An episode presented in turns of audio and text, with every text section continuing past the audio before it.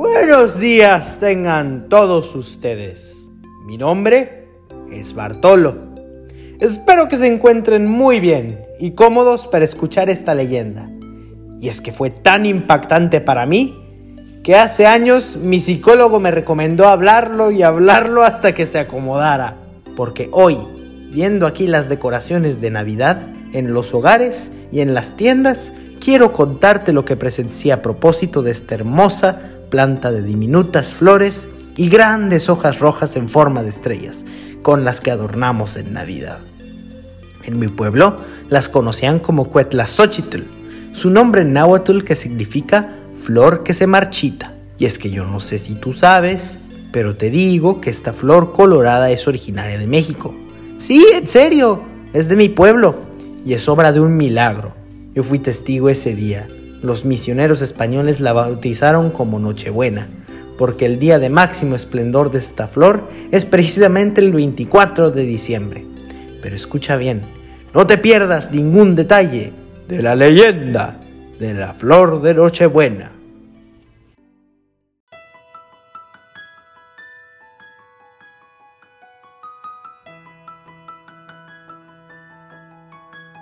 Todo sucedió en esa noche, la noche a la que hoy conocemos como Nochebuena, una noche muy distinta a la que vivimos hoy en día. A Camila, como a todos los habitantes del pueblo de Olinala, le encantaba la Navidad. El momento preferido era cuando en la Nochebuena llegaba la hora de la misa del gallo, esa que dan en las iglesias el merititito día 24 de diciembre en la noche. Esa misa en la que todas las personas en el pueblo se acercaban hasta la iglesia al oír el replicar de las campanas, con flores, frutos y diversos regalos para dejar una ofrenda al niño Jesús.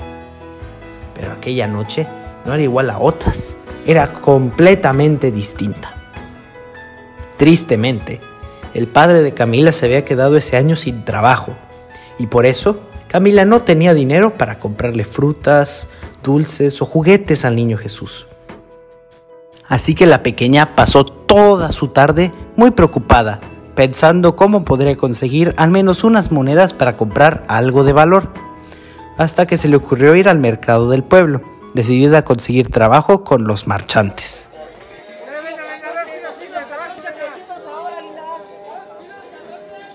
Pásele, pásele, marchanta. Pásele, barabara, barabara, pásele, pásele. Dos por uno, dos por uno. ¡Feliz Navidad, don Pancho! ¡Feliz Navidad, señorita Camila! ¿Qué le puedo ofrecer? Mm, eh, solo quería preguntarle... Sin pena, señorita Camila. ¿Qué se le ofrece? ¿Cómo puedo ayudarla? Mm, es que me da pena. Amárrese el rebozo y ármese de valor. Dígame que la escucho. ¿Me dejaría ayudarlo en el puesto? Quiero sacar algunas monedas. Ay, caray, Camila. Hoy eso no será posible. Viniste un poco tarde. Mira, la gente ya se está preparando para la misa de gallo. Así que hoy... Hoy ya voy a cerrar el puesto. Oh, vaya.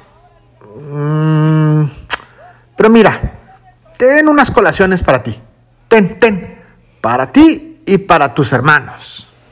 Gracias, don Pancho. Hasta pronto. Camila, un poco triste, se marchó apresuradamente hacia su casa. Y todavía tenía que cenar y encontrar el regalo antes de la misa.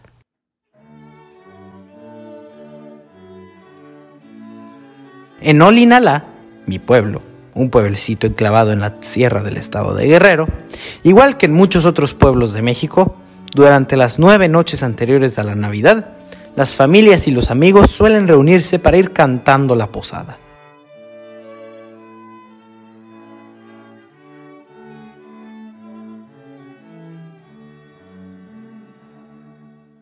Esa costumbre que aún compartimos con amigos se usa para recordar el viaje de la Virgen María y San José hacia Belén, cuando no encontraban lugar en donde descansar.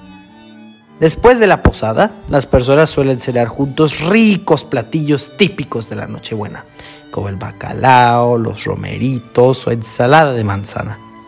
Sin embargo, Aquella noche Camila y su familia celebraron la Nochebuena de una forma sencilla. Cenaron tortitas con arroz y frijoles que preparó su mamá. Y al final de la cena, Camila repartió las colaciones entre sus hermanitos. Debemos estar contentos. Ya verán que el próximo año tendré un nuevo trabajo y celebraremos la Nochebuena en la posada con una sabrosa cena y una gran piñata.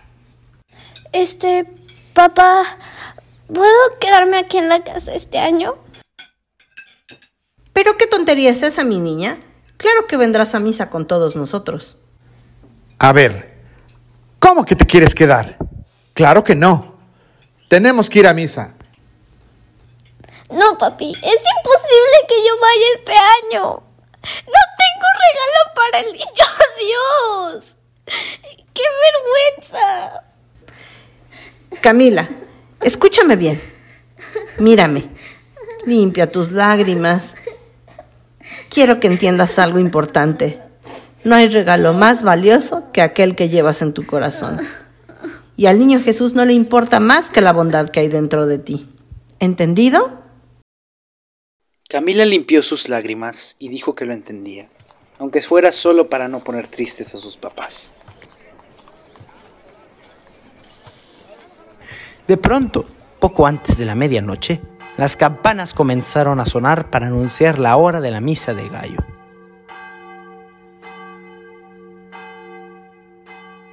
Esa noche todas las calles del pueblo se llenaron de gente que iba a la iglesia. Todos lucían sus mejores ropas y en sus manos llevaban ofrendas para celebrar el nacimiento del niño Jesús. Camila iba detrás de sus padres, un poco rezagada a propósito, y cuando llegó ante la puerta de la iglesia, se detuvo y no lo siguió hasta el interior. ¿Cómo iba a entrar sin tener ni siquiera una vela que colocar en el altar? Camila entonces se escondió entre las sombras y se puso a llorar.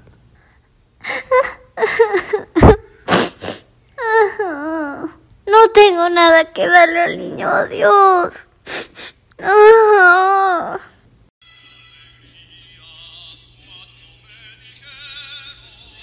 Dentro de la iglesia se oía la música de los mariachis con sus guitarras y alegres cantos del inicio de la misa del gallo. Cuando de pronto, Camila escuchó una voz que no sabía bien a bien de dónde venía.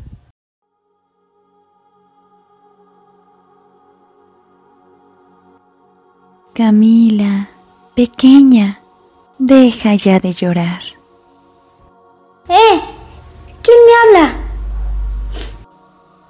Camila, respira y camina con confianza. Todo va a estar bien.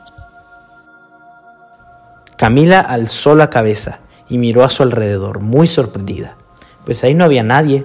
Y además esa no era la voz de su mamá ni de su papá. Era una voz dulce y celestial.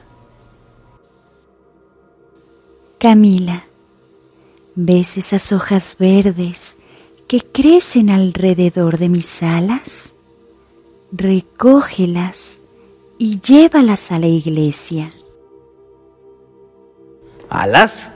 Si hablaba de alas, solo podía ser un pájaro un avión, Superman. Ah, no, ¿verdad? En ese entonces no existían ni los aviones, ni Superman, ni...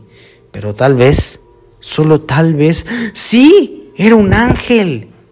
Camila entonces dirigió la vista hacia el ángel de piedra que había en la puerta de la iglesia. Y se dio cuenta que a su alrededor crecían unos hierbajos muy feos. ¿Cómo iba a llevarle eso al niño Jesús? No dudes, Camila. Arranca estas hierbas silvestres y llévalas hasta el altar del niño Jesús. Creo que sí, estoy segura. Es esa estatua de ángel el que me habla, aunque no veo que mueva sus labios. ¿Será que tenga razón de llevarle estos hierbajos al niño? Ay, aún así, qué vergüenza. Camila no tenía dudas de que el ángel le estaba hablando. Y aunque le daba vergüenza entrar con semejante regalo al niño Jesús, confió en las palabras del ángel. Así que tiró con fuerza de las agrestes hierbas hasta tener en sus brazos un gran manojo de frondosas hojas verdes. Y entonces así, nerviosa y algo asustada por la reacción de los demás, Camila entró a la iglesia y se integró a la fila de las ofrendas.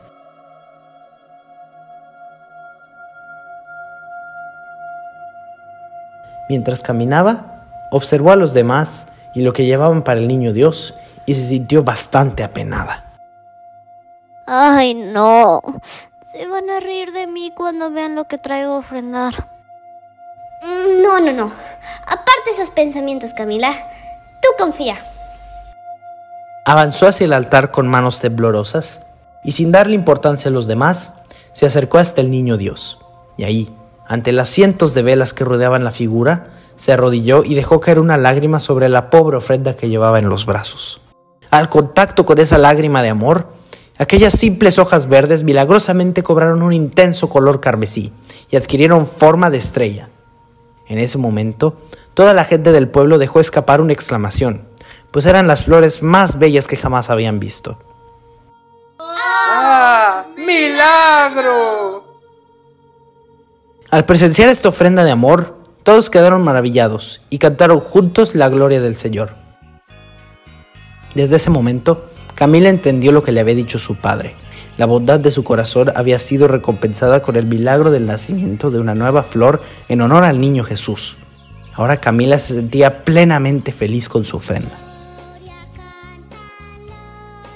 Desde ese día, los mexicanos llamaron a la espléndida planta Flor de Nochebuena, y esta comenzó a crecer abundantemente por todas partes, y desde entonces, cada Navidad cautiva los hogares de todo el mundo. Así es como la Flor de México decora las casas y las iglesias, a la espera de la llegada del Niño Dios.